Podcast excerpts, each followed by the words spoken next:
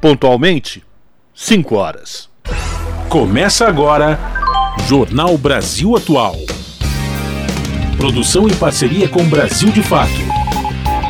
Movimentos populares, política, direitos humanos, economia, mundo do trabalho, cultura e prestação de serviço. Jornal Brasil Atual. Olá, muito boa tarde. Hoje é sexta-feira, sextou, minha gente! Dia 10 de novembro, eu sou o Rafael Garcia, apresentando mais uma edição do Jornal Brasil Atual. E estas são as manchetes de hoje.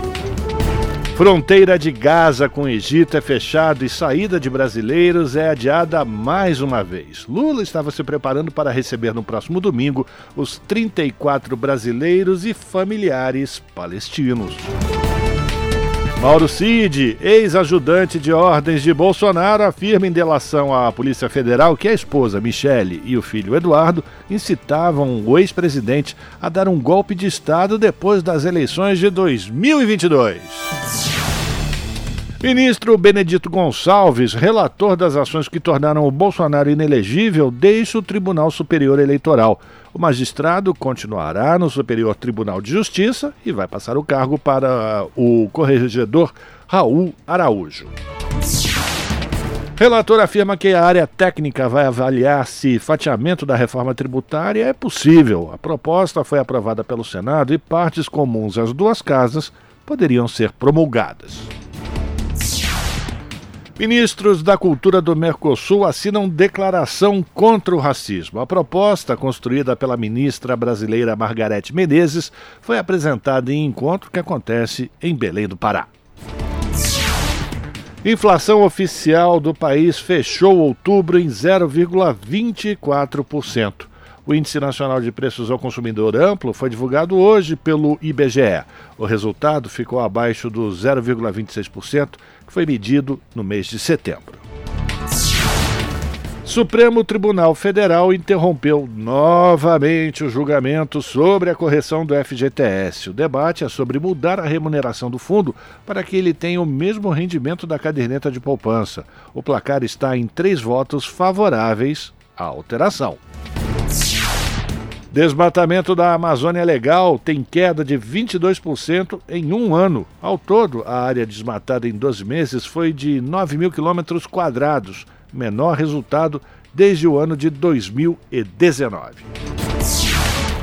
Venda de medicamentos psiquiátricos disparou no Brasil após a pandemia de Covid-19. O consumo de remédios para ansiedade cresceu 10% entre 2019 e 2022. O de sedativos aumentou 33% e o de antidepressivos saltou 34%. São 5 horas 3 minutos pelo horário de Brasília. Participe do Jornal Brasil Atual por meio dos nossos canais nas redes sociais facebook.com Rádio Brasil Atual. No Instagram, arroba Rádio Brasil Atual. Tem também o Twitter, que é o RA Brasil Atual. E também o WhatsApp, anota o número aí. É 11 9 6893 7672.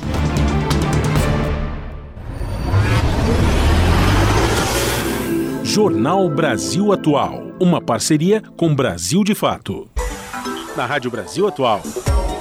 Tempo e temperatura. A tarde dessa sexta-feira em São Paulo, assim como nos últimos dias, ainda é de muito calor. Aqui na capital paulista faz 28 graus neste momento e não há previsão de chuva. Durante a madrugada, a temperatura fica na casa dos 20 graus. Em Santo André, São Bernardo do Campo e São Caetano do Sul, cidades do Grande ABC, a média de temperatura neste momento é de 28 graus e também não há previsão de chuva.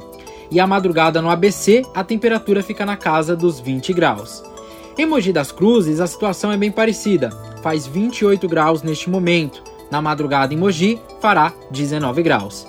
Em Sorocaba, neste momento, faz 30 graus lá na região. Não há previsão de chuva. A madrugada em Sorocaba fará 22 graus. Eu sou o Lucas Souza e no finalzinho do jornal eu volto para te falar como é que fica o tempo nesse fim de semana. Até já! Na Rádio Brasil Atual, está na hora de dar o serviço.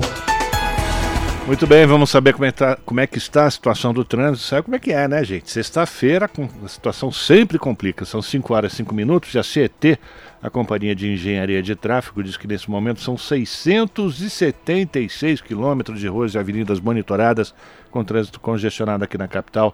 A Zona Oeste lidera esse ranking com 217 quilômetros de lentidão, seguida pela Zona Sul com 177, Zona Leste 134, Zona Norte 98, por fim a região central 50 quilômetros de lentidão nas ruas e avenidas monitoradas pela CT e a expectativa é que esse índice cresça em todas as regiões daqui para o início da noite, segundo a CT.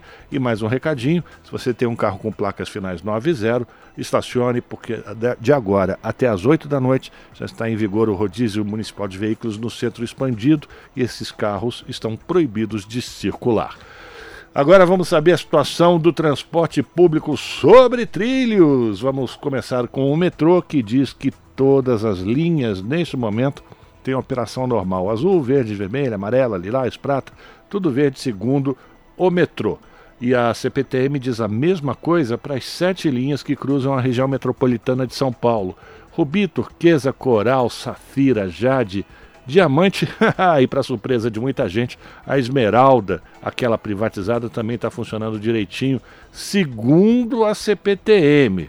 Bem explicadinho, né? Por fim, vamos saber a situação do trânsito para o motorista que quer chegar na região do ABC, Baixada Santista, utilizando o sistema Anchieta Imigrantes. A situação está bem complicada se você quer ir para a praia nesse momento, viu, minha gente? Porque baixou neblina no alto da serra e ambas as rodovias têm trânsito lento em direção ao litoral. Na rodovia dos imigrantes, a operação comboio deixa o trânsito lento do de 27 ao 47. Bem antes já da praça de pedágio, já tem uma grande retenção de veículos promovida pela própria Polícia Rodoviária Estadual, que junta uma quantidade de carros e desce em, velocidade reduzida a serra para evitar risco de engavetamentos. A mesma coisa pela Anchieta, vai do 31 ao 44, toda a descida da serra com trânsito lento no sentido do litoral. Também tem um problema na rodovia Cônigo Domênico Rangoni, a Piaçaguera Guarujá, e aí já é bem grande mesmo o congestionamento em direção ao Guarujá, viu gente? Do 248 ao 262 são 14 quilômetros de trânsito congestionado nesse momento. Portanto, se o seu destino é o Guarujá, dá um tempinho ou então vai pela balsa, porque pela estrada está bem complicado. A rodovia Padre Manuel da Nóbrega, por sua vez, não apresenta nenhum ponto de congestionamento. Se o seu destino é o litoral sul, Itanhaém, Mongaguá, Peruíbe, Praia Grande, pode pegar a estrada e seguir com muito cuidado e tenha uma boa viagem. E se o, o, seu objetivo é passar o fim de semana no litoral, aproveite e fique ligadinho aqui na Rádio Brasil Atual 98,9 FM. 98,9 a Rádio Brasil Atual, Rádio Brasil Atual. Jornal Brasil Atual. Uma parceria com Brasil de Fato. 5 horas 8 minutos. O governo brasileiro informou que o Egito voltou a fechar a fronteira com Gaza nesta sexta-feira. O ministro das Relações Exteriores, Mauro Vieira, afirmou que a expectativa era que os brasileiros saíssem já na última quarta-feira, mas que ninguém de nenhum país sai de Gaza há três dias. Segundo ele, não há como prever quando os cidadãos poderão sair lá do enclave, mesmo que estejam na lista. Mais cedo, a Embaixada Brasileira na Palestina divulgou a sétima lista com autorizados a cruzar a fronteira, incluindo o grupo de 34 brasileiros que estavam sendo monitorados pelo governo. Vão poder sair os 24 brasileiros e 10 palestinos que estão em processo ou darão início à imigração. E o presidente Lula também ganhou água no seu chope, viu, gente? Ele estava se preparando para fazer um evento público no domingo para receber os brasileiros e familiares palestinos que estão lá na faixa de Gaza. A ideia era recepcionar todos na base aérea de Brasília. Desde o início do conflito entre o Israel, Israel, e o Hamas, em 7 de outubro, o Brasil já realizou oito voos de repatriação de brasileiros que estavam em Israel. Ao todo, 1.410 brasileiros. E aí coloca nessa conta também 53 pets foram trazidos de volta ao Brasil. E em conferência na França, Celso Amorim diz que bombardeios israelenses remetem a genocídio. A Eliane Gonçalves, da Rádio Nacional, da Rádio Agência Nacional, vai trazer mais informações. O assessor da Presidência da República e ex-chanceler Celso Amorim participou da conferência de ajuda humanitária a Gaza que aconteceu em Paris, na França, nesta quinta-feira. Amorim disse que, inevitavelmente, a morte de milhares de crianças na faixa de Gaza, em função dos bombardeios de Israel, remete a um genocídio. Eu reitero a condenação do Brasil aos ataques terroristas contra a população de Israel e a manutenção de reféns. No entanto, esses atos bárbaros não justificam o uso indiscriminado da força contra civis. A morte de milhares de crianças é chocante. É impossível evitar que a palavra genocídio venha à mente. O representante do governo Lula também defendeu um cessar-fogo imediato, chamou de inexplicável a permanência do grupo de brasileiros na área de conflito e pediu o reconhecimento do Estado palestino com respeito à autonomia e às fronteiras como solução para o conflito que já dura 75 anos. Da Rádio Nacional em São Paulo, Eliane Gonçalves. 5 horas 11 minutos e a crise em Gaza agrava condições para gestantes e trabalhadores de saúde. A agência da ONU alerta para situações caóticas nos hospitais e falta de ajuda para 50 mil grávidas. Com mais de 1 milhão e 400 mil deslocados, os partos ocorrem sem luz e anestesia. Da ONU News em Nova York, quem traz mais informações para a gente é a Mayra Lopes. O Fundo de População da ONU alerta que as condições para os trabalhadores de saúde em Gaza são catastróficas. Sem a entrada massiva de ajuda humanitária e a continuação dos bombardeios, a situação para 50 mil gestantes na região é ainda mais preocupante. Segundo o UNFPA, a situação nas instalações hospitalares que seguem abertas é caótica. De uma população de 2,2 milhões, mais de 1,4 milhão está deslocada e muitos buscam abrigo nos hospitais. A estimativa é que neste mês aconteça cerca de 5.500 partos. A diretora executiva do UNFPA, Natália Canem, afirma que com cerca de 180 mulheres dando à luz diariamente, é imperativo que os pacientes tenham acesso a comida, água e medicamentos. Ela reforça que as cesarianas e o tratamento de recém-nascidos dependem de combustível para serem efetuados. De acordo com o UNFPA, Dezenas de mulheres precisam de serviços obstétricos urgentes diariamente, que podem ser determinantes para garantir a saúde dos recém-nascidos. Em entrevista à ONU News, a diretora regional para os Estados Árabes do UNFPA, Laila Baker, ressaltou que diversos partos de emergência foram feitos sem anestesia e com a luz de apenas um celular. Ela afirma que é de extrema importância a proteção de todo o pessoal humanitário. A representante acrescenta que todas as vidas devem ser preservadas. Para Baker, não existe tal coisa como uma pausa humanitária. A representante do UNFPA avalia que a pausa implica que, após a entrada de ajuda, os ataques vão continuar a pressionar o povo de Gaza. Para ela, isso deve parar imediatamente. Da ONU News, em Nova York, Mayra Lopes. Você está ouvindo? Jornal Brasil Atual, uma parceria com Brasil de Fato. Agora 5 horas 3 minutos. O tenente-coronel Mauro Cid, ex-ajudante de ordens de Bolsonaro, disse, na sua delação à Polícia Federal, que um grupo de conselheiros, composto, entre outras pessoas, pela Michele Bolsonaro e pelo seu filho Eduardo Bolsonaro, que essas duas pessoas incitavam o chefe do executivo, ou seja, o Jair, a dar um golpe de Estado depois das eleições de 2022. O ex-ajudante de ordens declarou que o grupo dizia a ele, Bolsonaro, que ele teria o apoio da população e dos atiradores esportivos, conhecido como CACs, são os colecionadores, atiradores esportivos e caçadores. Essas informações foram publicadas pelo portal UOL. Segundo o Mauro Cid, o ex-presidente resistiu pedir o fim das manifestações pós-eleição porque acreditava que seria encontrado algum indício de fraude nas urnas eletrônicas, o que resultaria na anulação do pleito em que foi derrotado. Em nota, o advogado de Bolsonaro e Michele, o Paulo Cunha Amador Bueno, afirmou que as afirmações, aspas, são absurdas e sem qualquer amparo na verdade. E o ministro Benedito Gonçalves, o relator das ações que tornaram o Bolsonaro inelegível, deixou o Tribunal Superior Eleitoral.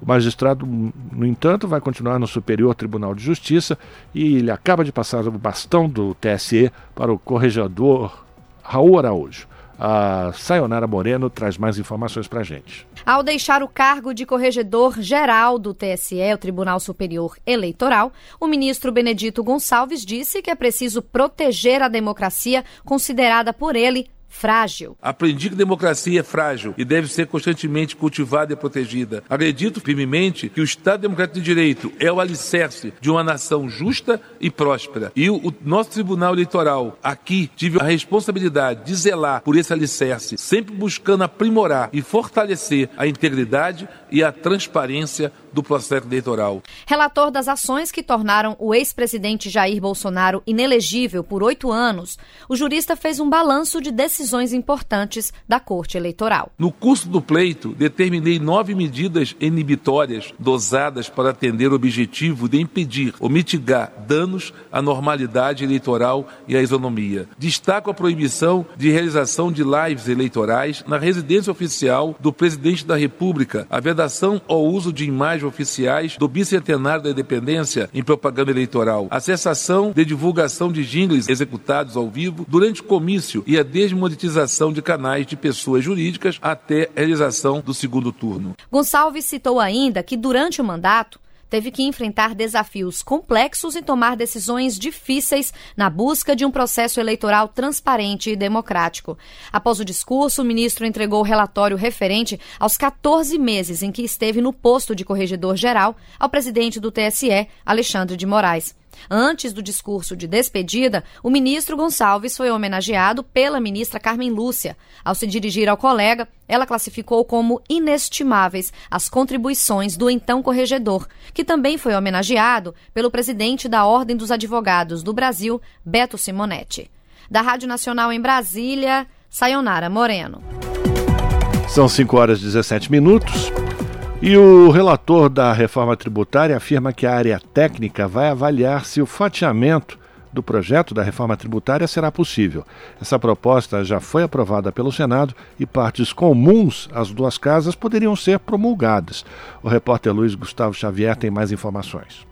O relator da reforma tributária, deputado Agnaldo Ribeiro, do PP da Paraíba, afirmou que vai aguardar a redação final do texto aprovado pelo Senado para avaliar se será possível o fatiamento da proposta. Segundo ele, o fatiamento só será possível se não comprometer a estrutura constitucional da PEC.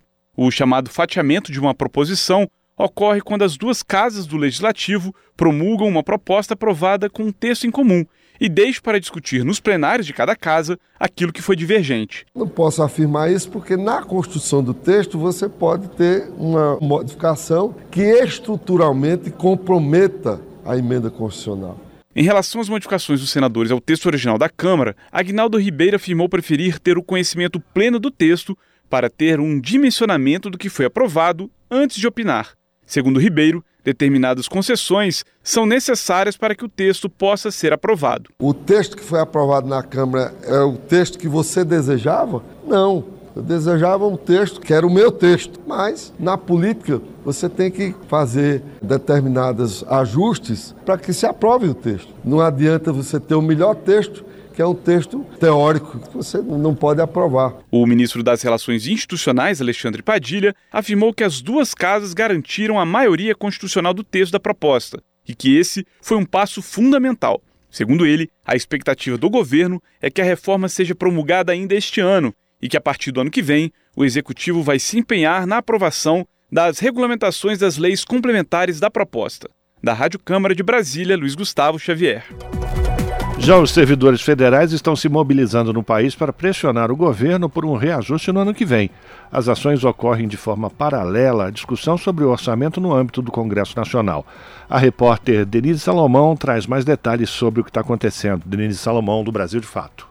Servidores públicos federais se mobilizaram na última quarta-feira, 8 de novembro, em Brasília e em outros estados do país. Os servidores demandam um reajuste salarial para o próximo ano e pressionam o governo para incluir essa previsão no orçamento de 2024, que atualmente está em debate no Congresso Nacional. As agendas das entidades representativas do funcionalismo público na última quarta-feira foi distribuídas entre protesto na esplanada dos ministérios, assembleias presenciais com as bases e também uma mobilização virtual. Sérgio Ronaldo, secretário-geral da Condicef, a Confederação dos Trabalhadores no Serviço Público Federal, destaca que a mobilização foi positiva para os servidores. Mas, assim, um dia super positivo, pelo que a gente já conseguiu extrair do resultado do que aconteceu, com o objetivo nosso de é, fazer, dar uma sacudida na categoria para colocar, assim, dar visibilidade à nossa campanha salarial. A entidade responde por cerca de 80% do funcionalismo público. A Condicef e outras organizações do segmento pressionam também para que o governo reveja a previsão da meta fiscal para o próximo ano. O FONACAT, Fórum Nacional Permanente de Carreiras Típicas do Estado, entidade que representa cerca de 200 mil servidores federais, também faz coro pela revisão da meta fiscal. O presidente da organização, Rudney Marques, afirma que esse seria um dos pontos importantes para garantir o espaço para um eventual reajuste voltado ao funcionalismo. Também depende da avaliação que o governo vai fazer sobre o atendimento da, da, das regras do regime fiscal sustentável. E, e, também depende da aprovação de receitas extras no Congresso ou do remanejamento ter recursos já destinados para outras rubricas. Então, são vários fatores aí que concorrem para o governo poder chegar a um, a um percentual é, de recomposição para apresentar aos servidores. O Fonacat tem dito que a entidade não propôs um reajuste específico ao governo Lula porque a defasagem salarial entre as categorias é variável, a depender do setor. O fórum afirma, no entanto, que a perda acumulada dos últimos anos supera os 26%. Nos últimos meses, a gestão chegou a falar em 1% de aumento, que resultariam de uma injeção de 1 bilhão e meio na folha de pagamento. O coro do funcionalismo por aumento salarial foi parar também no Congresso Nacional, na última quarta-feira, 8 de novembro, um grupo de servidores fez uma mobilização na porta da Câmara dos Deputados para cobrar apoio dos parlamentares à pauta da categoria. É o caso do professor aposentado pela Universidade Federal de Pelotas, Luiz Henrique Scuti, que marcou presença no local. Ele afirma que a mobilização por melhores condições salariais é importante também para a valorização da educação. E nesse aspecto, condições de trabalho, carreira docente e é, um patamar salarial que motive a atuação dos docentes é fundamental. É, o que nós temos é, percebido no, no, nos últimos períodos é que tem havido uma degradação da segurança na relação de trabalho. Envolve desde a aposentadoria até o ingresso na carreira carreira e tudo mais. Milton Brandão, presidente da Proifes, Federação de Sindicatos de Professores e Professoras de Instituições Federais de Ensino Superior e de Ensino Básico, Técnico e Tecnológico, que representa 40 mil docentes, o momento é crucial para fazer pressão sobre os deputados, pois já se está indo para a quarta reunião de negociação com o governo e que acha que 1% de reajuste é um desrespeito com a categoria. De Belém para a Rádio Brasil de Fato, com reportagem de Cristiane Sampaio. Locução: Denise Salomão. Nesse momento, 5 horas e 23 minutos, a gente volta para o Congresso Nacional porque os policiais penais estão denunciando a precarização do trabalho e estão cobrando a regulamentação das atividades. Lá na Câmara dos Deputados, esse debate foi acompanhado pelo repórter José Carlos Oliveira e ele traz mais informações. Sobrecarga de trabalho, pressão diária, baixa remuneração, assédio moral, adoecimento e suicídio compõem o quadro de precarização das atividades dos policiais penais, antigos agentes penitenciários.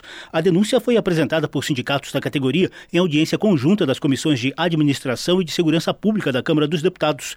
A Polícia Penal surgiu em 2019 por meio de emenda constitucional que equiparou os agentes penitenciários aos integrantes das demais polícias polícias brasileiras. Porém, a regulamentação da atividade pouco avançou nos governos federal e estaduais. Sem normas e políticas públicas específicas, a categoria tem sido negligenciada no serviço público, segundo a presidente do Sindicato dos Policiais Penais e Servidores do Sistema Penitenciário do Ceará, Joélia Lins. Em 2021, seis suicídios. Hoje somam-se oito suicídios na nossa categoria de apenas 3.555 policiais penais. Nós buscamos aqui a valorização, mas a segurança no trabalho para esses profissionais. Hoje o trabalho ele está sendo muito exaustivo, pelo baixo efetivo, deveria ter hoje uma unidade, por exemplo, de 40 a 45 policiais. Hoje nós temos em torno de 18. Policial penal em São Paulo, o diretor jurídico do Sindicato dos Agentes de Segurança Penitenciária, Carlos Piotto,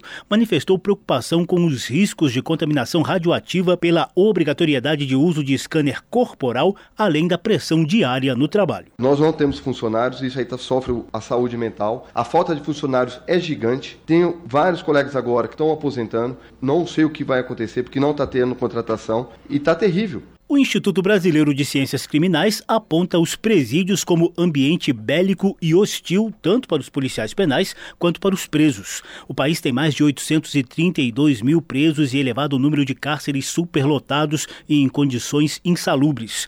O coordenador do Departamento de Sistema Prisional do Instituto, Roberto de Moura, pediu o fim do que ele chama de lógica do inimigo, em que policiais são vistos como heróis e os presos são demonizados. Moura defendeu a devida valorização profissional dos policiais e o fortalecimento do papel de ressocialização das prisões, com ênfase nos direitos humanos de ambas as partes. Romper com a perspectiva dessa lógica do inimigo é também saber trabalhar segurança, integração harmônica social, garantia de direitos humanos para todos. Porque o tensionamento nasce a partir também da relação do policial penal com o preso. Representante do Ministério da Justiça, o diretor do Sistema Penitenciário Federal, Marcelo Stona, ressaltou a preocupação do órgão com equipamentos, normas, remuneração e saúde dos servidores, inclusive com psicólogos, psiquiatras e assistentes sociais credenciados para prestar auxílio aos policiais penais.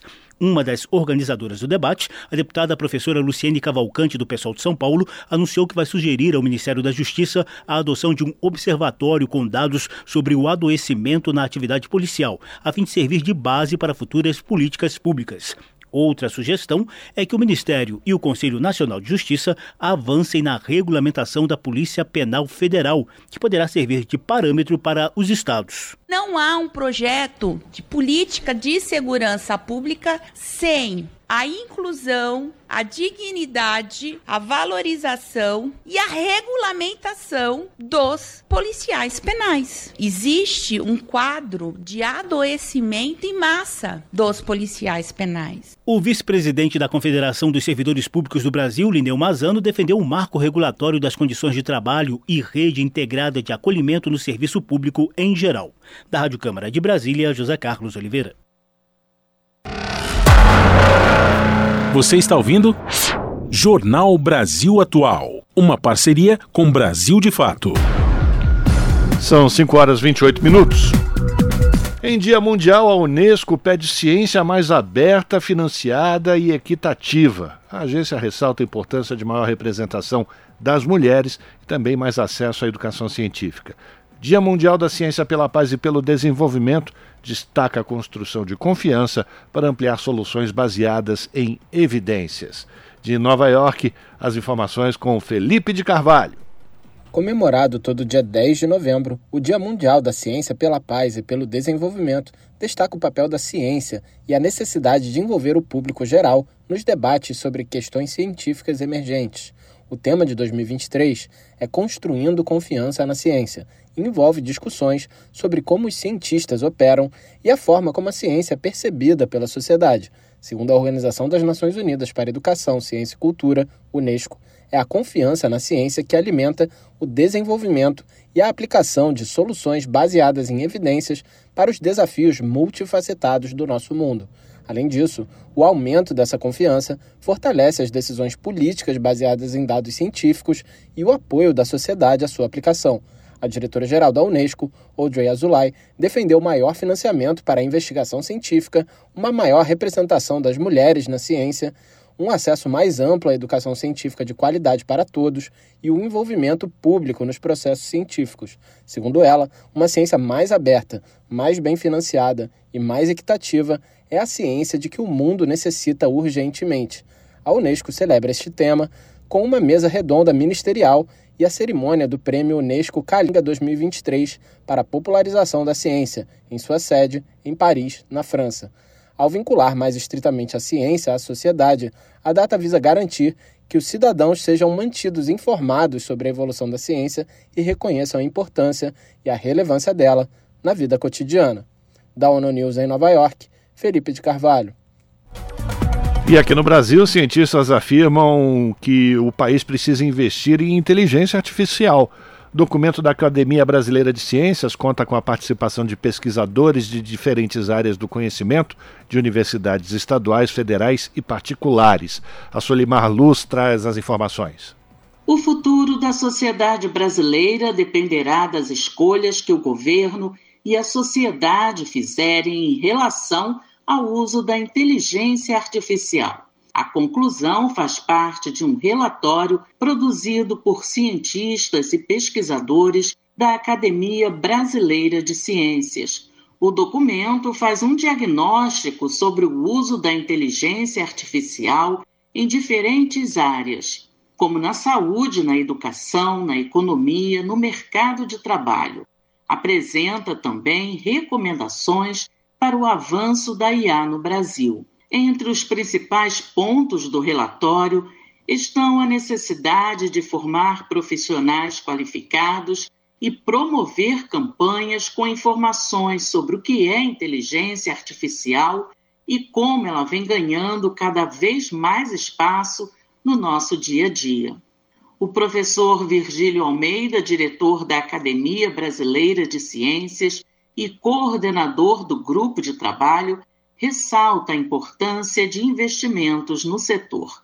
Importante que o Brasil não deixe de investir, porque, caso contrário, a distância do avanço tecnológico do Brasil para os países que já fazem isso pode aumentar e o Brasil ficar num declínio tecnológico. O Brasil precisa ter conhecimento dessa área de inteligência artificial, precisa avançar em desenvolvimento tecnológico por uma questão também de soberania, de, de capacidade de interagir com esses grandes atores internacionais nesse contexto da inteligência artificial. Na saúde, a IA pode ajudar no diagnóstico e identificação de doenças, na personalização de tratamentos e no uso de robôs em procedimentos médicos. Capaz de simular a inteligência humana, ela também está presente nos aplicativos de voz e no reconhecimento facial do celular, por exemplo. No setor empresarial, a tecnologia pode auxiliar no atendimento a clientes e na otimização de processos. Diante de tantas possibilidades de uso da inteligência artificial, o professor destaca a necessidade de criar uma regulação para o setor e faz um alerta tem várias oportunidades, mas também tem riscos, riscos sociais e riscos éticos. Onde se deve usar a inteligência artificial e não se deve. Como evitar a discriminação, por exemplo. Também tem a questão da preocupação com o impacto dessas tecnologias que permitem uma automação em outras, numa grande escala, não afete os trabalhadores. Então, é importante para minimizar riscos que o Brasil tenha um processo de regulação da inteligência artificial. O documento, lançado nesta quinta-feira na sede da Academia Brasileira de Ciências, no centro do Rio de Janeiro, contou com a participação de 16 pesquisadores de diferentes áreas do conhecimento, de universidades estaduais, federais e particulares. Da Rádio Nacional no Rio de Janeiro, Solimar Luz. 5 horas e 33 minutos, mas para a gente chegar nesse resultado é preciso cuidar lá da base, não é verdade? E especialistas estão defendendo uma política de Estado para a formação de professores da educação básica, conforme explica para a gente a repórter Ana Raquel Macedo.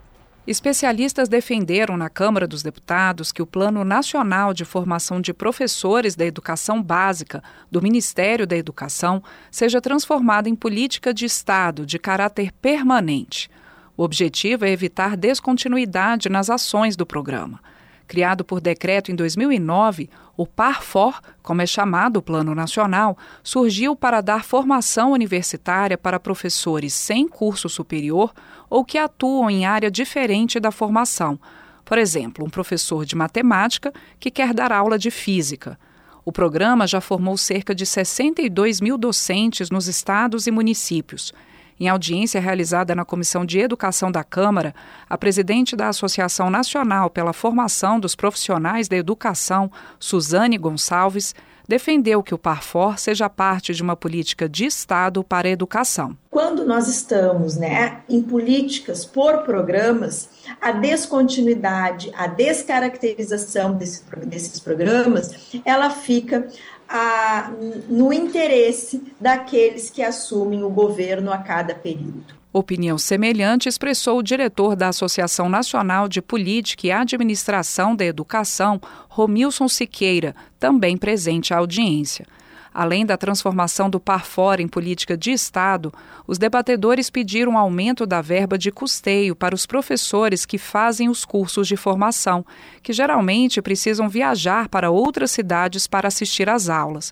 Segundo a diretora da Coordenação de Aperfeiçoamento de Pessoal de Nível Superior, CAPES, Márcia Ferreira, um dos principais desafios do programa é a ampliação do orçamento. A CAPES é responsável pela administração do Parfor e recentemente lançou uma nova fase do programa, chamado de Parfor Equidade. O que a gente consegue hoje com o orçamento previsto para 2024 é a manutenção das turmas do Parfor e o, né, e a implementação do Parfor Equidade. A gente não consegue um novo edital é, e a gente não consegue hoje ampliar o custeio, mas a gente sabe que isso é uma necessidade. Durante a audiência pública, alguns especialistas criticaram o Ministério da Educação por estar discutindo novas diretrizes para a formação de professores sem a participação das entidades. Autora do pedido de realização do debate, a deputada Socorro Neri, do PP do Acre, disse que o assunto deve ser levado ao ministro da Educação, Camilo Santana devemos ficar atentos aqui na Comissão de Educação para que essas questões não se constituam retrocessos e que, sim, tenhamos nesse período avanços significativos é, nesse contexto de garantirmos política nacional efetiva, permanente, com financiamento para a formação dos nossos professores da educação básica. A deputada Socorro Neri disse ainda que vai procurar o presidente da Comissão de Educação do Senado, senador Flávio Arnes, do PSB do Paraná, para discutir uma ação conjunta de fortalecimento do programa de formação de professores da educação básica. Da Rádio Câmara de Brasília, com informações de Janari Júnior, Ana Raquel Macedo. Jornal Brasil Atual. Uma parceria com Brasil de Fato. 5 horas 37 minutos e voltando aqui para São Paulo, vereadores da cidade aprovam a CPI para investigar a concessionária de energia Enel. A comissão foi instalada ontem. Os problemas no fornecimento de energia também é tema de uma CPI que está acontecendo na Alesp, Assembleia Legislativa Paulista. A Denise Salomão do Brasil de Fato traz mais informações. A Câmara Municipal de São Paulo aprovou na última quarta-feira, 8 de novembro, a criação de uma CPI, Comissão Parlamentar de Inquérito para investigar a atuação da concessionária de energia elétrica Enel, que atende a capital paulista.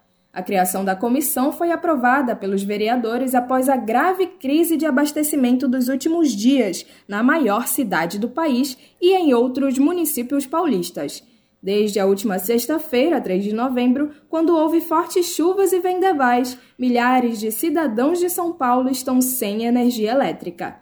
Além de ficarem sem energia, muitos consumidores relataram dificuldade para entrar em contato com os canais de atendimento oficiais da empresa. A CPI terá sete membros, indicados pelos partidos com base na proporcionalidade das bancadas. O presidente será o vereador João Jorge, do PSDB, que fez o requerimento da comissão. Também participam Elaine Mineiro, do PSOL, Jorge Wilson, do Republicanos, Milton Ferreira, do Podemos, Ricardo Teixeira, do União Brasil, Senival Moura, do PT e Tami Miranda, do PL.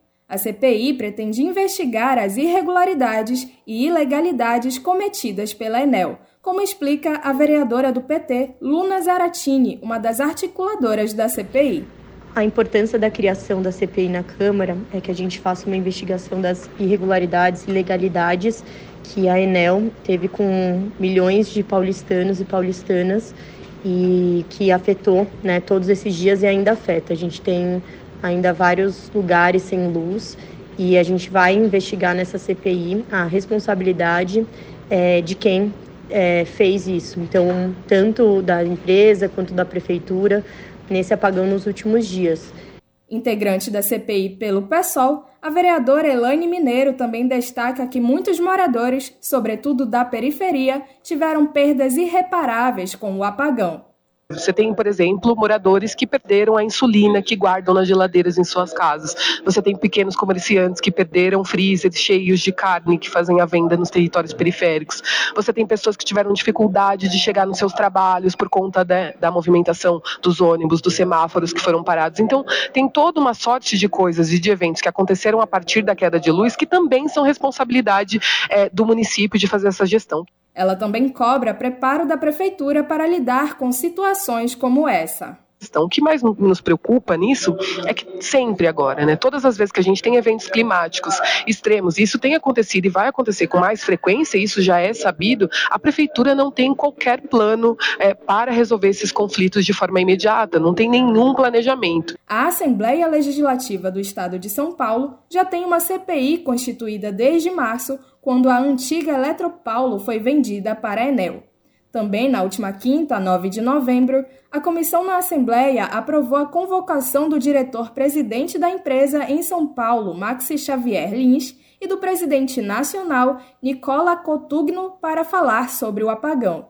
Entre os objetos de investigação da CPI, desde seu início, estão as quedas de energia, bem como outras questões ligadas ao fornecimento, como o suporte aos consumidores, execução de investimentos, realização de obras e a conservação da rede. O caos no fornecimento de energia provocou também a mobilização do Ministério Público de São Paulo, que, através da Promotoria de Justiça do Consumidor da capital, investiga o apagão. O Tribunal de Contas do município de São Paulo também decidiu abrir um processo para apurar as responsabilidades pelos impactos causados na cidade depois da chuva de sexta-feira. De Belém para a Rádio Brasil de Fato, com informações da redação. Locução: Denise Salomão. Você está ouvindo Jornal, Jornal Brasil, Brasil Atual. 5 horas e 42 minutos. Ministros da Cultura do Mercosul assinam declaração contra o racismo. A proposta foi construída pela ministra brasileira Margarete Menezes e apresentada no encontro que está acontecendo em Belém do Pará. O repórter Gésio Passos traz mais informações. Ministros da Cultura dos países do Mercosul assinaram um compromisso conjunto para a promoção da igualdade étnico-racial e combate ao racismo na região. A proposta foi construída pela ministra brasileira Margarete Menezes e apresentada nesta quinta-feira em encontro com os ministros da Cultura do Mercosul no Palácio do Governo do Estado do Pará, aqui em Belém.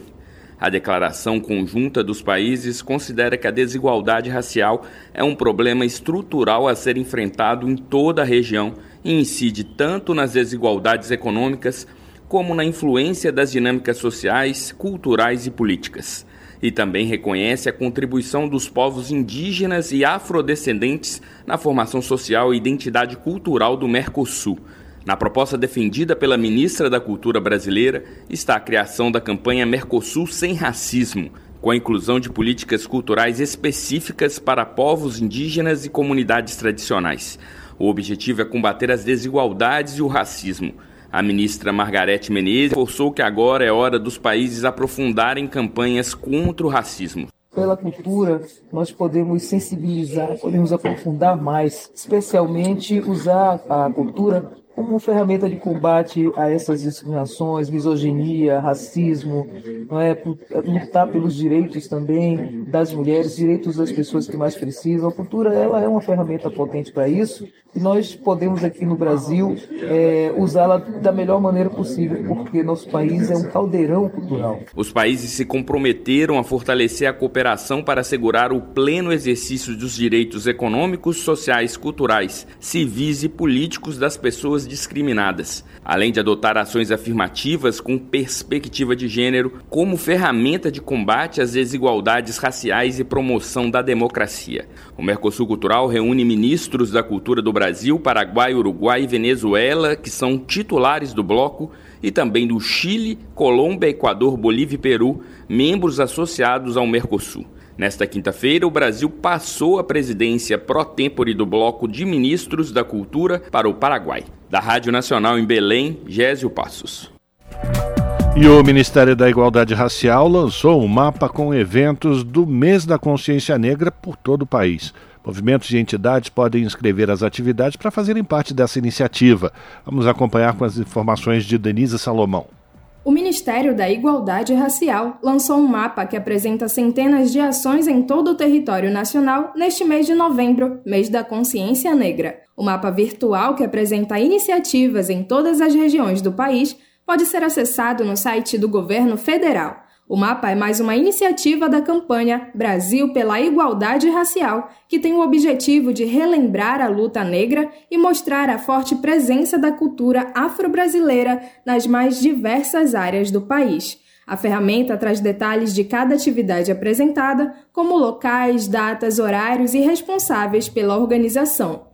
Entidades da sociedade civil, movimentos e órgãos de promoção da igualdade racial podem inscrever eventos para fazerem parte do mapa. Para isso, é necessário preencher o formulário que está disponível na versão online desta matéria. Cada entidade pode inscrever até cinco eventos. Mais de 230 atividades já tinham sido cadastradas nestas primeiras semanas do mês. Entre os eventos apresentados estão rodas de conversa, palestras, atos políticos, encontros, lançamentos de livros, desfiles e outras atividades.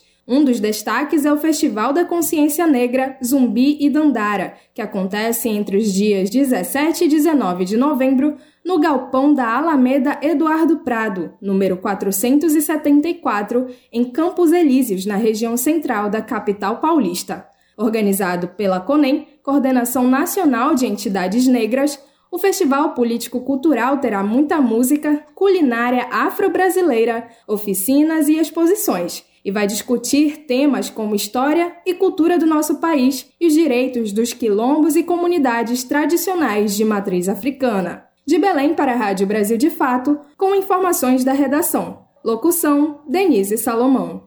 Jornal Brasil Atual. 5 horas e 47 minutos. O pagamento do 13º salário deve injetar 291 bilhões de reais na economia do país. Esse valor corresponde a aproximadamente 2,7% do PIB. A estimativa foi divulgada pelo Diese e inclui trabalhadores do mercado formal, beneficiários da Previdência e aposentados da União, estados e municípios. São 87 milhões e 700 mil pessoas beneficiadas, a maioria no setor informal, 53,8 milhões. Já 33 milhões e 900 mil pessoas são aposentados e, pensionistas. Em média, cada trabalhador deverá receber R$ 3.057. Os trabalhadores de serviço e da indústria são os que mais recebem, e o menor valor é pago aos trabalhadores do setor primário.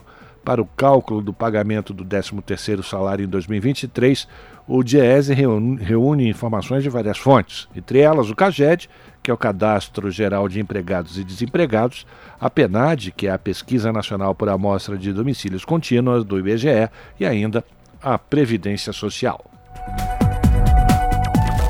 E o IPCA, o Índice Nacional de Preços ao Consumidor Amplo, que mede a inflação oficial do país, subiu 0,24% em outubro, ficando abaixo da taxa que foi registrada em setembro, de 0,26%. Com esse resultado, o índice acumula alta de 3,75% em 2023. No acumulado dos últimos 12 meses, a inflação desacelerou passando de 5,19% para 4,82%. Oito dos nove grupos de produtos e serviços avaliados pelo IBGE registraram variação positiva no mês passado. O acumulado do INPC, o Índice Nacional de Preços ao Consumidor, nos últimos 12 meses também desacelerou para 4,14%. E está avançando no Senado a regulação das apostas de cota fixa em eventos esportivos, também conhecidas como BETs. A aprovação na Comissão do Esporte, o, aprovado na Comissão de Esporte, perdão, o projeto que trata da tributação sobre ganhos e sobre as eventuais premiações segue sua tramitação. E o repórter Floriano Filho traz mais detalhes.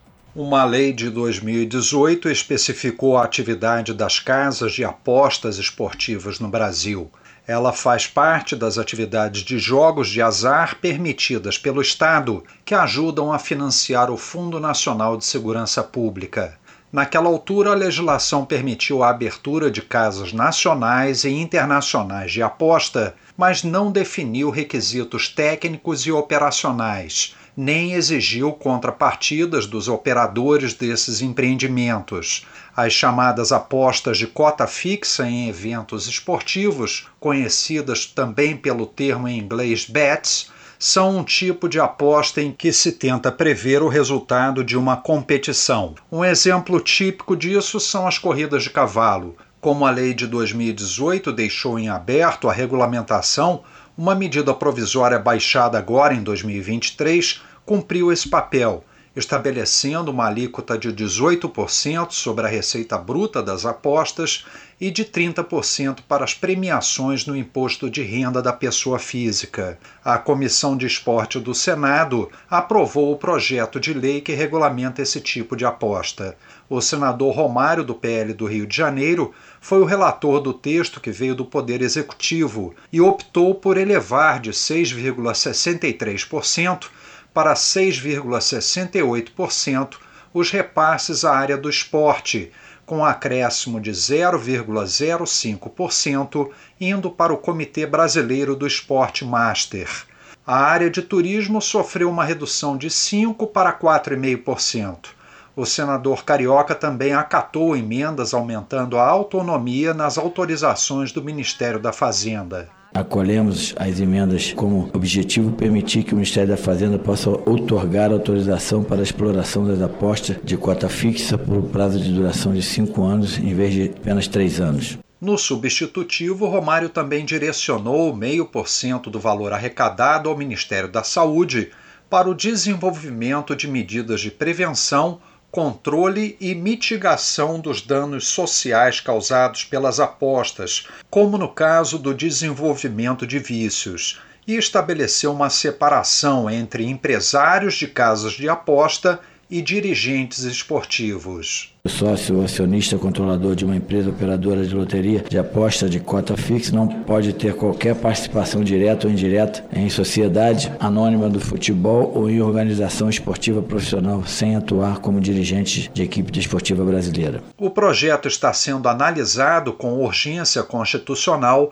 e também será discutido pela Comissão de Assuntos Econômicos do Senado. Da Rádio Senado, Floriano Filho. 5 horas e 52 minutos.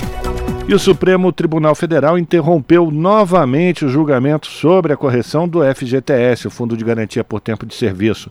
O debate é sobre mudar a remuneração do fundo para que ele tenha o mesmo rendimento da caderneta de poupança. O placar, quando foi paralisado o julgamento, está em três votos favoráveis à alteração e quem vai trazer as informações para a gente é o repórter Gabriel Brum. Atualmente, o FGTS é corrigido pela TR, a taxa referencial, que faz com que o rendimento seja menor que o da poupança. O presidente do STF, ministro Luiz Roberto Barroso, que é o relator da ação, retomou o julgamento nesta tarde. Ele já havia votado anteriormente e fez uma alteração no parecer. O reajuste pela poupança só valeria a partir de 2025. Para os depósitos feitos antes dessa data, passaria a ser obrigatória a distribuição total dos lucros do fundo. Ou seja, isso que o governo vem fazendo desde 2017 por liberalidade passa a ser obrigatório. A partir de 2025, portanto, saltando o primeiro ano do arcabouço fiscal, porque não previu essa despesa, os novos depósitos serão remunerados pelo valor da caderneta de poupança. Os ministros André Mendonça e Nunes Marques acompanharam o voto do relator. O próximo a votar seria o ministro Cristiano Zanin, mas ele pediu vista dos autos. A ação foi proposta pelo partido Solidariedade em 2014. O julgamento começou em abril deste ano. A reclamação é que a TR, como fator de correção do FGTS, prejudica o trabalhador porque não repõe as perdas inflacionárias. Já a Advocacia Geral da União diz que aumentar o índice de correção pode reduzir o financiamento de obras de saneamento, infraestrutura e habitação.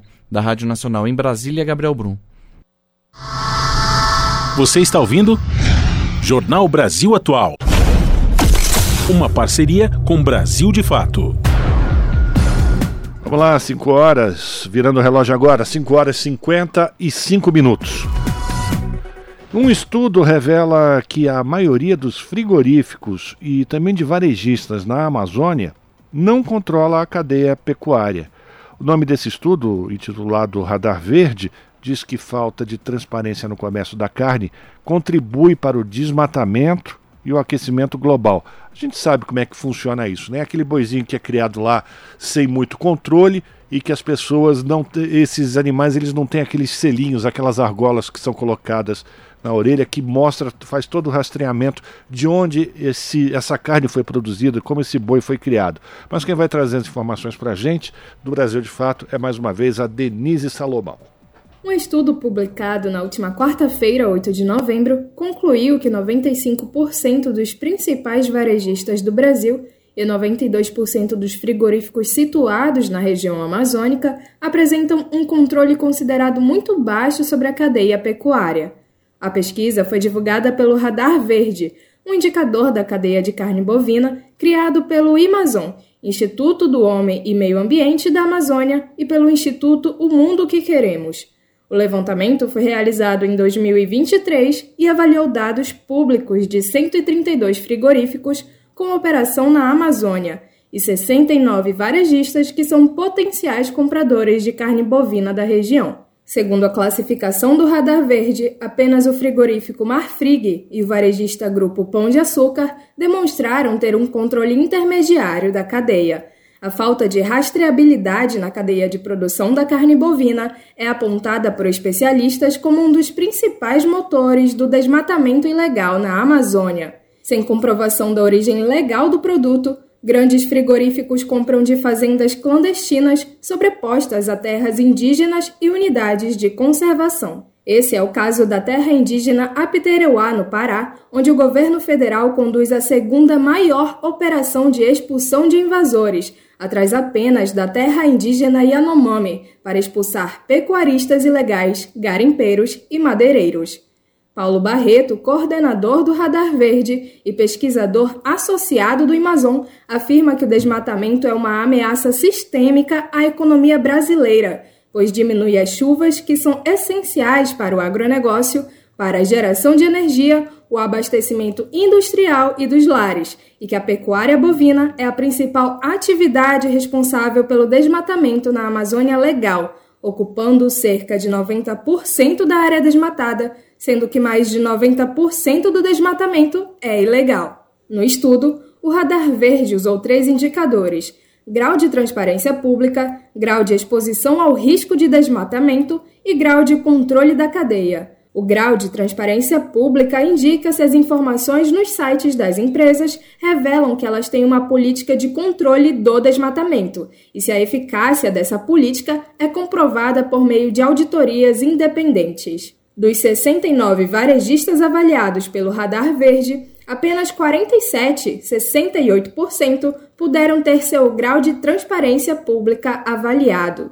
Os demais 22, 32%, não possuíam informações públicas disponíveis ou o site estava em manutenção.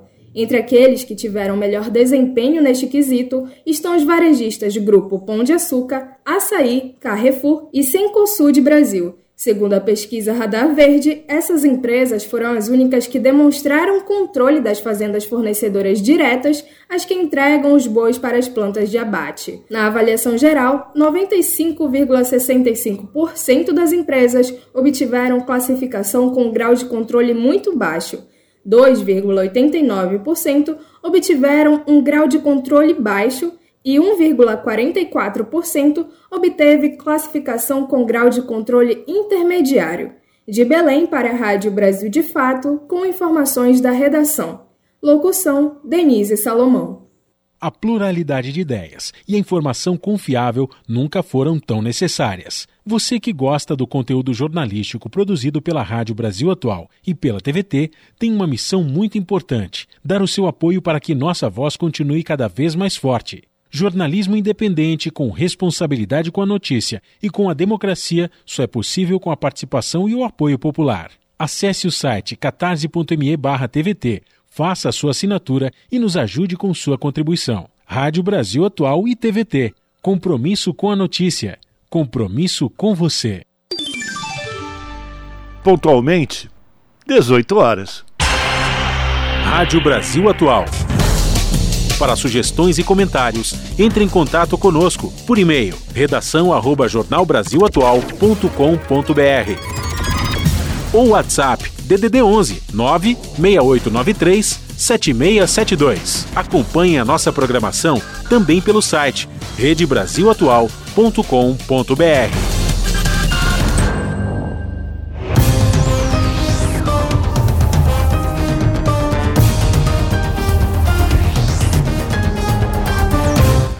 Seis horas, vamos fazer o nosso contato com a redação da TVT para a gente conhecer quais serão os destaques da edição dessa sexta-feira, edição que fecha mais uma semana, edição do seu jornal, que é transmitida a partir das 7 da noite pelo canal 44.1 Digital, que tem o um sinal aberto para toda a região metropolitana de São Paulo, também pelas redes sociais da TVT, no YouTube, por exemplo, youtube.com/rede TVT. Você pode acompanhar todas as notícias do seu jornal. E antes da gente ir para. Eu ia falar para farra, da gente ir para o sextou, a gente vai conhecer esses destaques com a apresentadora do seu jornal. O Fábio não está se aguentando aqui. A Ana Flávia Quitério. Flavinha, boa noite! Diga aí quais são os destaques de hoje. Olá, Rafa e Fábio. Uma excelente noite a vocês e a todos os ouvintes da Rádio Brasil Atual. Como é que vocês estão, hein? Espero que tudo ótimo. Preparados aí para o final de semana, para descansar, para quem for descansar, para trabalhar, para quem for trabalhar, enfim. Espero que todos estejam aí já nos preparativos para esses dias. E vamos aos destaques então da edição desta sexta aqui no seu jornal.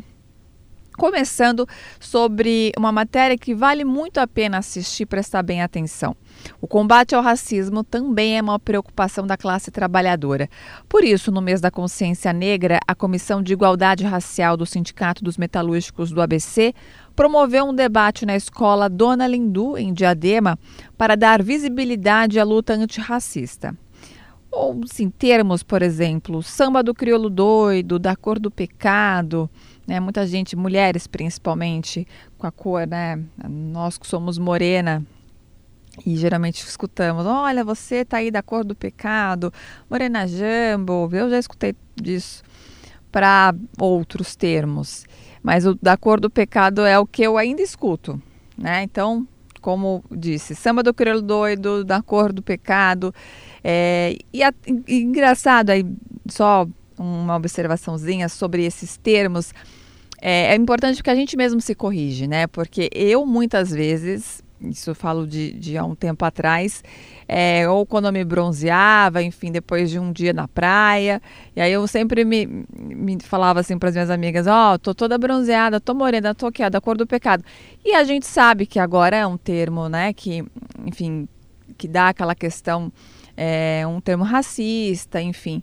E antigamente não tínhamos tanta dimensão. Eu falo por mim mesmo, né? Então, é óbvio que hoje me corrijo, já não uso mais o termo, mas já usei, já fiz de uso. E aí, quando eu consigo e posso, e que são pessoas próximas a mim, pessoas íntimas, eu também faço o mesmo. É, por exemplo, meia tigela. Então, racismo está em palavras e expressões do nosso cotidiano. Às vezes, como eu disse, as pessoas falam sem saber, né? Por exemplo, meia tigela, que esse termo representa o quê? não é mesmo? Tem gente que até fala por nenhuma questão de maldade, é mesmo uma falta do conhecimento.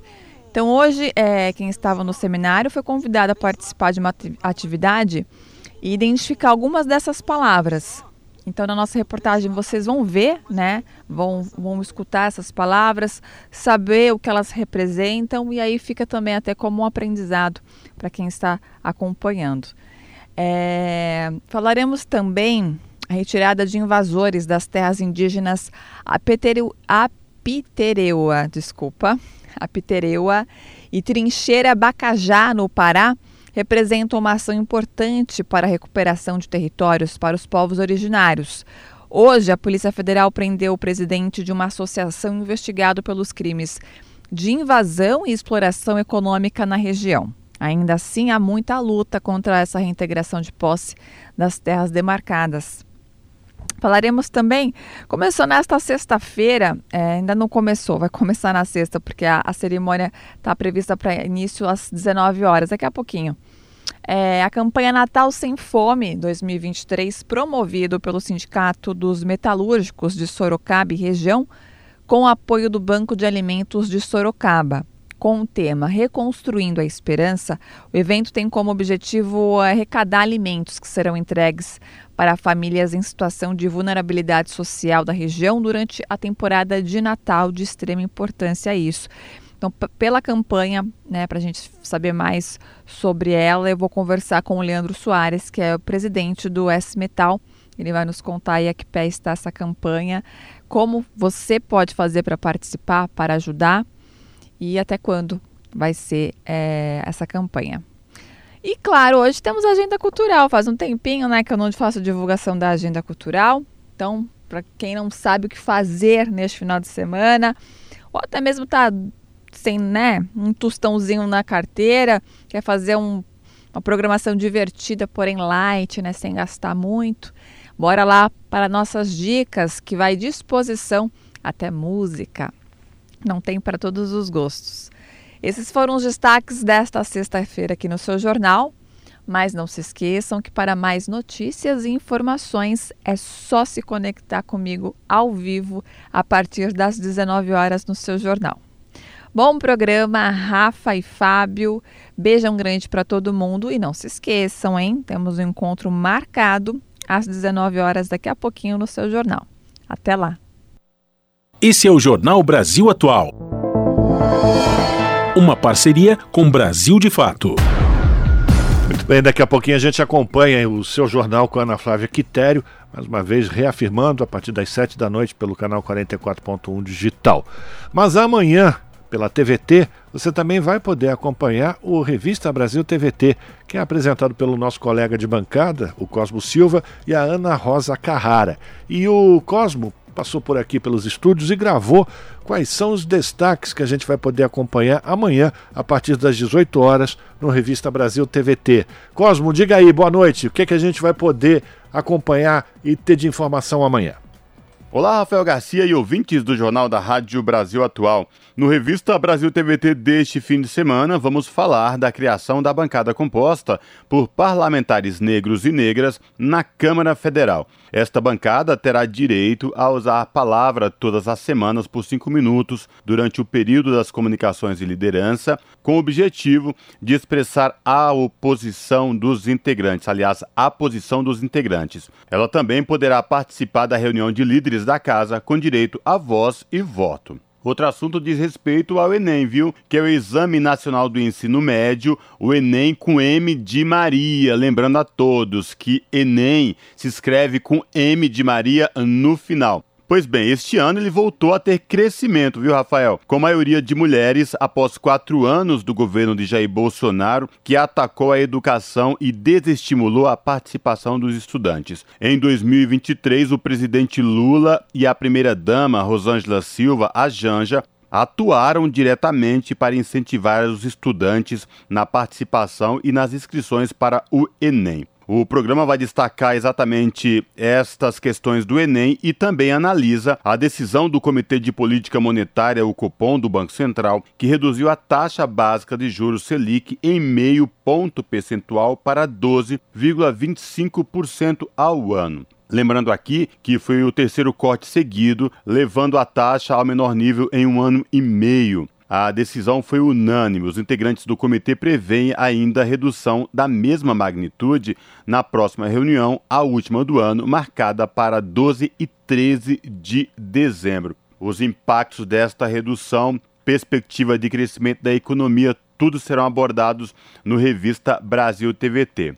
E até onde vai o conflito envolvendo Israel e o grupo Hamá, armado Hamas? Do lado israelense, por exemplo, o governo afirma 1.400 mortes. Por outro lado, de acordo com o Ministério da Saúde de Gaza, o número de mortos na Palestina já passou de 11 mil, sendo que mais de 4 mil são crianças as consequências do conflito e o segundo turno das eleições presidenciais na Argentina serão analisados no Revista. Pesquisas mais recentes indicam o pleito na Argentina tão acirrado quanto o do Brasil em 2022. Por exemplo, sondagens mostram ora o ultraliberal Javier Milei e ora o peronista Sérgio Massa na frente, com margem curta e apertada. Esta eleição, que acontece no dia 19 de novembro, promete, viu?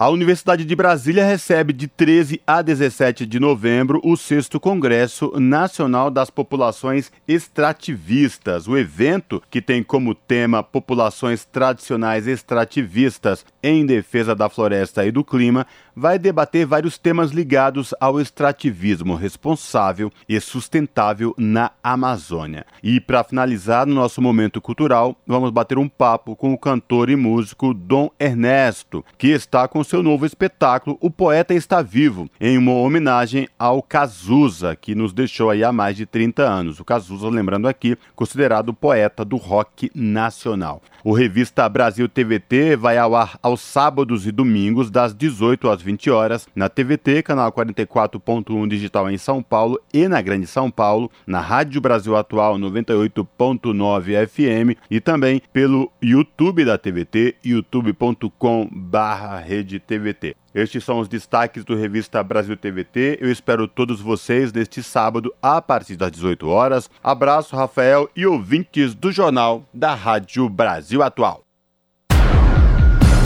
Jornal Brasil Atual. Uma parceria com Brasil de Fato. Muito bem, 6 horas 11 minutos vai falar de meio ambiente. O desmatamento na Amazônia Legal teve queda de 22,3% em um ano, de acordo com o monitoramento do programa PRODES, do INPE, que é o Instituto Nacional de Pesquisas Espaciais. Ao todo, a área desmatada em 12 meses foi de 9.001 quilômetro quadrado. 9.001 quilômetro de desmatamento, o menor resultado desde 2019. Essa área devastada corresponde aproximadamente ao território de Rio Branco, capital do Acre, e a Daniela Longuinho tem as informações. Durante a apresentação dos dados, a ministra do Meio Ambiente, Marina Silva, atribuiu a queda ao trabalho de fiscalização do IBAMA e do ICMBio, que contou com o suporte das forças de segurança e também a outros eixos do plano de controle do desmatamento. E por trás disso, tem uma ação integrada do governo para poder alcançar esse resultado, em cima dos eixos que não é apenas de comando e controle, como vocês vão ver, é também de desenvolvimento sustentável, é também de instrumentos econômicos, é também de ordenamento territorial e regularização fundiária, que é assim que o desmatamento haverá de cair estruturalmente. Marina Silva criticou a governança ambiental da gestão anterior ao citar ações criminosas presentes na região amazônica de que nós tínhamos um cruzamento de tráfico de droga, de tráfico de arma, de grilagem,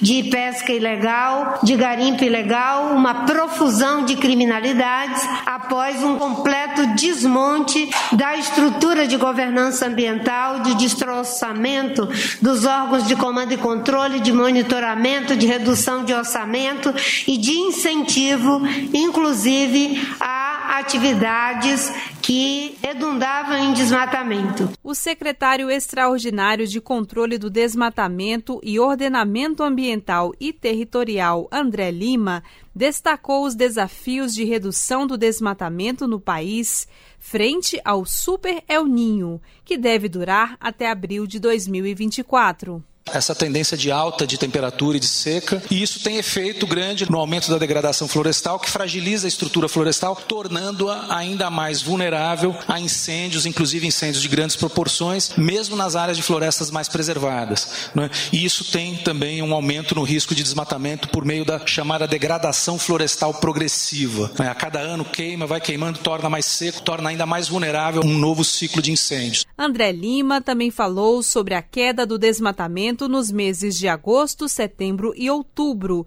período que já faz parte do novo calendário de medição do PRODES. Nós já estamos com uma média acima de 55% de queda. Em agosto foi 66% de queda, em setembro foi 57 ponto alguma coisa, em outubro passou dos 52. Então nós estamos numa média acima de 55% de queda já nesses três meses, que são os três meses mais graves de desmatamento na Amazônia. Né? Isso sinaliza para uma possível redução importante do desmatamento. Agora, vamos ter que enfrentar desdobramentos do El Ninho. O projeto PRODES realiza o monitoramento por satélites do desmatamento na Amazônia Legal e produz desde 1988 as taxas anuais de desmatamento na região.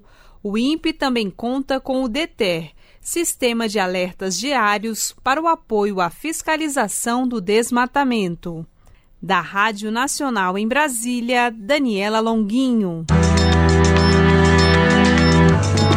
Brasil de Fato 20 anos.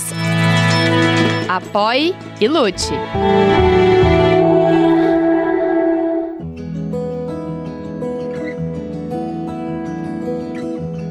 Momento agroecológico.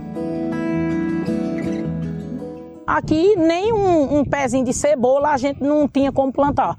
Só aproveitava o inverno, porque no inverno a gente sabia que a gente tinha água todos os dias, a chuva também ajudava. No começo, a gente chegou até a passar necessidade, fome mesmo. Eu cheguei a pedir, pedir.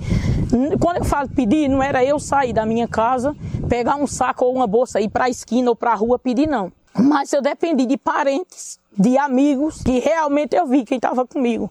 Por quê? Eu não trabalhava, meu esposo não trabalhava e eu tinha uma filha pequena. A realidade de Fabiana Sena, agricultora de vertentes em Pernambuco, era muito comum no semiárido.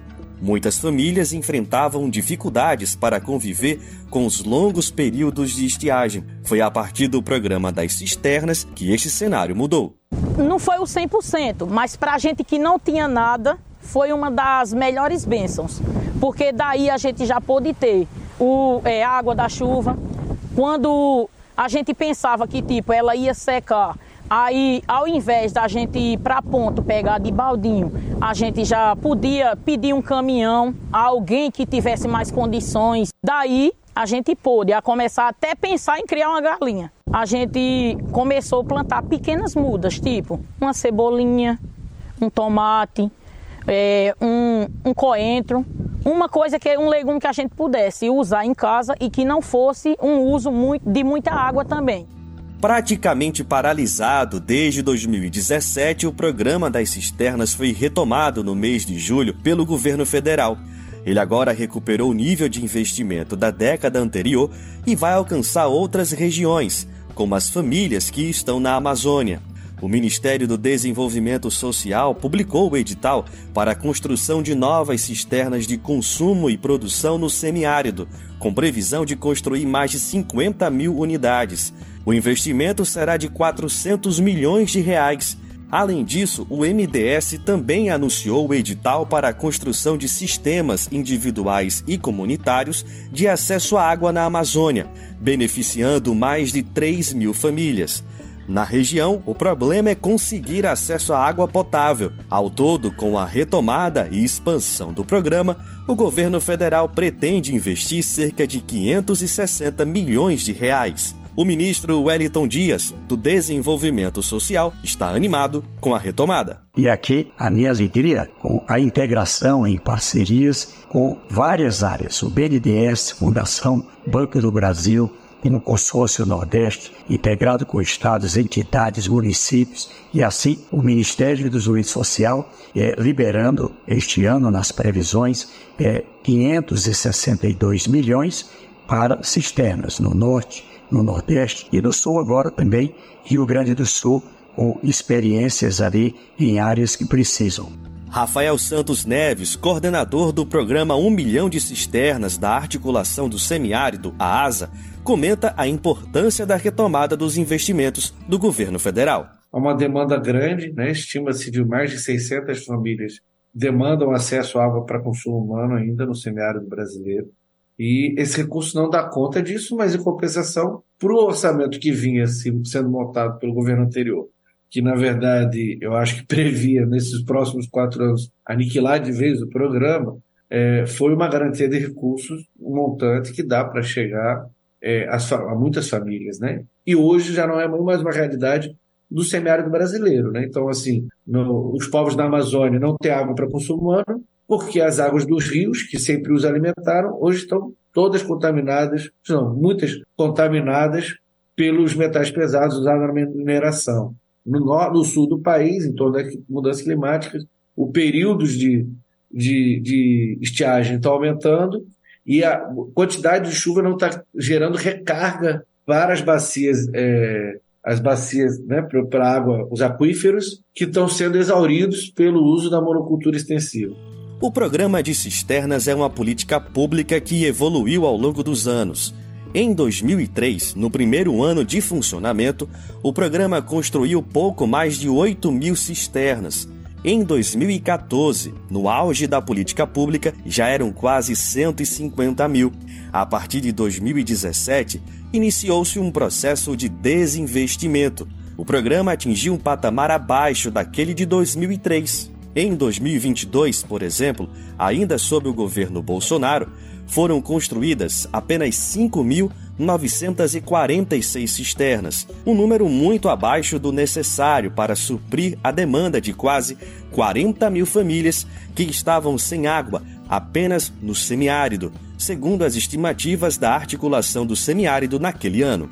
Rafael Santos Neves faz uma análise sobre o processo de desidratação da política pública ao longo dos últimos anos. Olhar para trás para a política foi abandonar várias famílias, não só no semiárido, mas no Brasil inteiro, sem acesso à água para o consumo humano, e nos levou a uma situação de volta à fome. E aí, quando a gente fala de volta à fome, sem água, a gente está falando de uma situação de vulnerabilidade e miséria muito grande. Foi isso que os dados apresentaram. A chegada das cisternas às comunidades promove um salto de qualidade de vida para as famílias beneficiadas. É o que reforça Rafael Santos Neves, da articulação do semiárido. Quando uma família recebe uma cisterna, é, a realidade dessa família de ter água para consumo humano ao lado de casa muda completamente. Principalmente das mulheres e crianças dessas famílias, que são normalmente quem vão à distância buscar água que não tem perto de casa. É, eu costumo dizer que a cisterna, junto com o Bolsa Família, é o primeiro passo para tirar uma família de uma situação de miséria, da qual, se ela não tiver um pequeno impulso, ela não consegue sair. Ela não consegue é, comprar seu alimento para conseguir comer e trabalhar no dia seguinte. Ela não consegue ter água para ter força para ir trabalhar no dia seguinte. Fabiana, a agricultora do início da nossa reportagem, defende que a política que melhorou a vida dela no semiárido também ajude outras famílias pelo Brasil.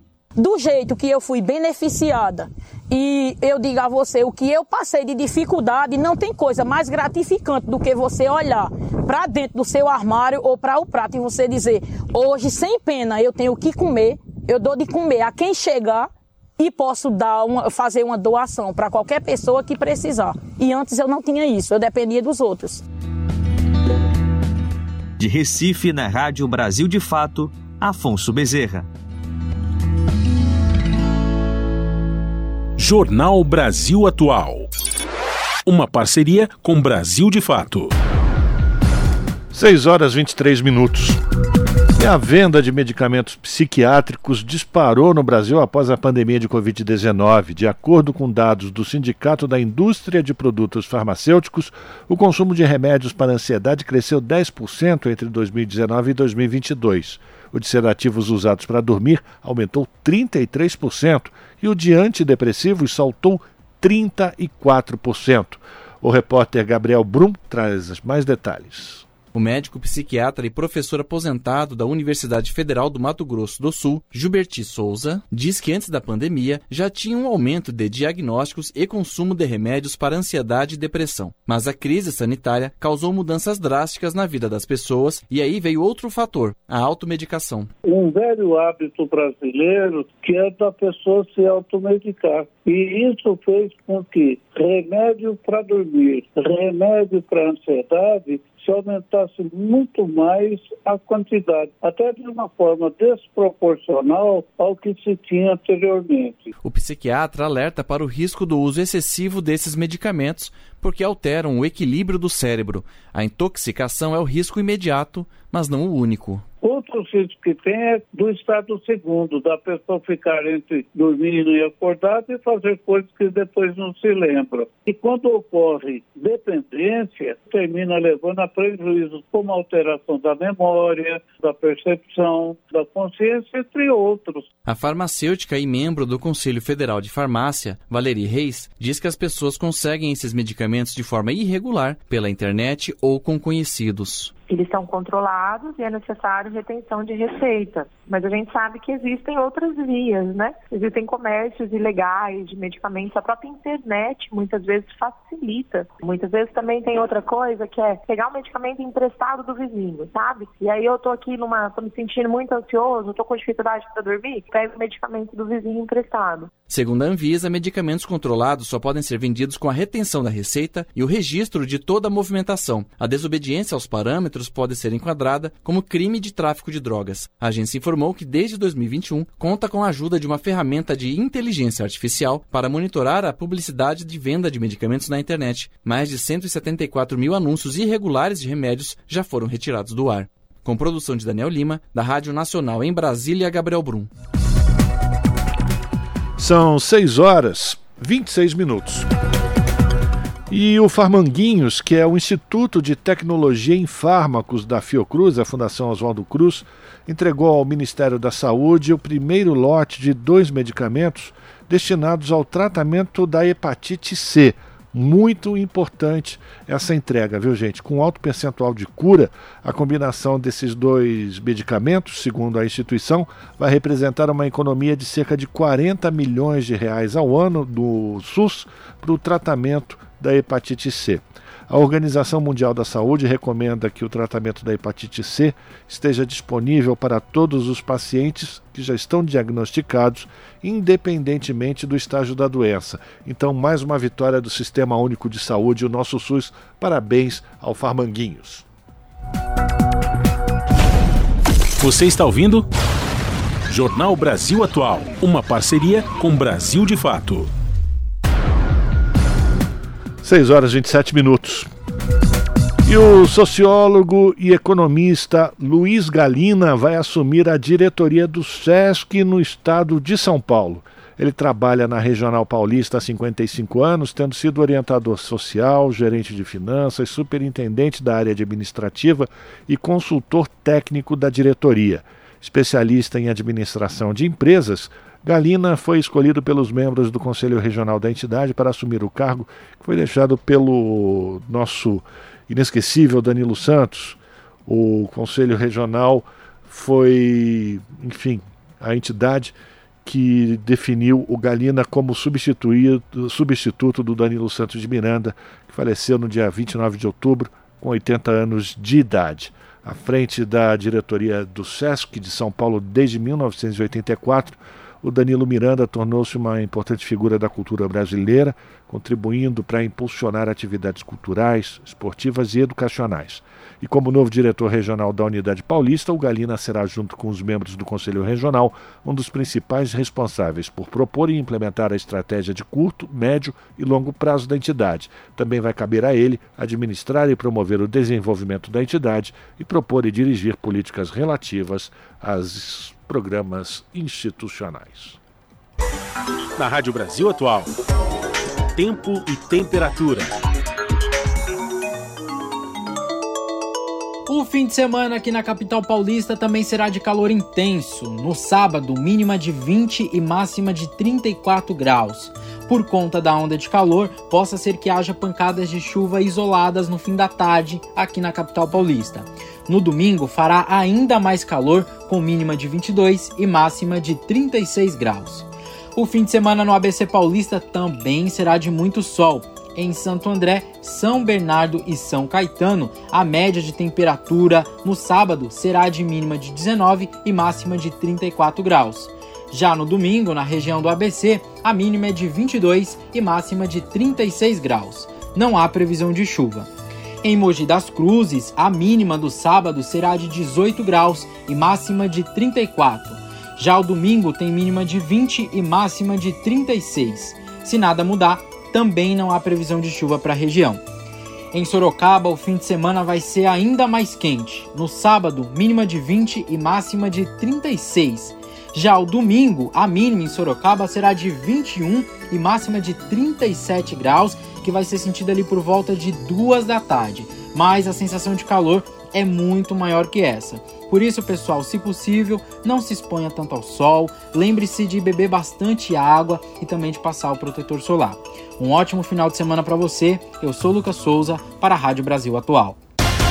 E a gente termina aqui a edição do Jornal Brasil Atual fazendo conexão, ligação direta com o papo com Zé Trajano. Trajano, a gente volta segunda-feira. Bom final de semana. Tchau, tchau.